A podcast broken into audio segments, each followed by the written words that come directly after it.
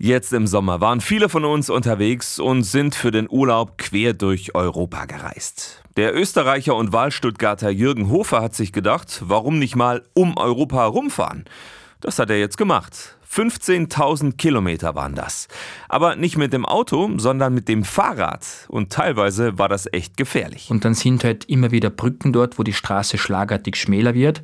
Ich sehe einen LKW, der auf mich zukommt und ich spüre einen hinter mir und denke mir, bitte überhol mich nicht. Und er hat mich überholt. Ich habe extrem wenig Platz zwischen dem LKW und zwischen dem Brückengeländer gehabt. Und dann ist ein toter Hund vor mir gelegen. Die Bremsen geht nicht.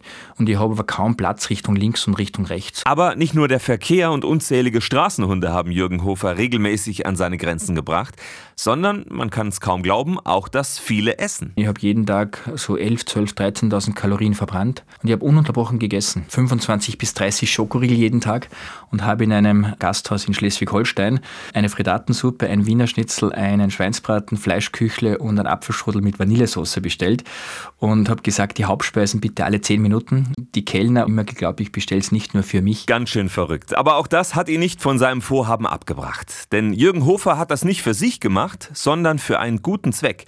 150.000 Euro hat er mit dieser verrückten Tour und mit Hilfe von vielen Sponsoren für die Stuttgarter Stiftung Stay erradelt.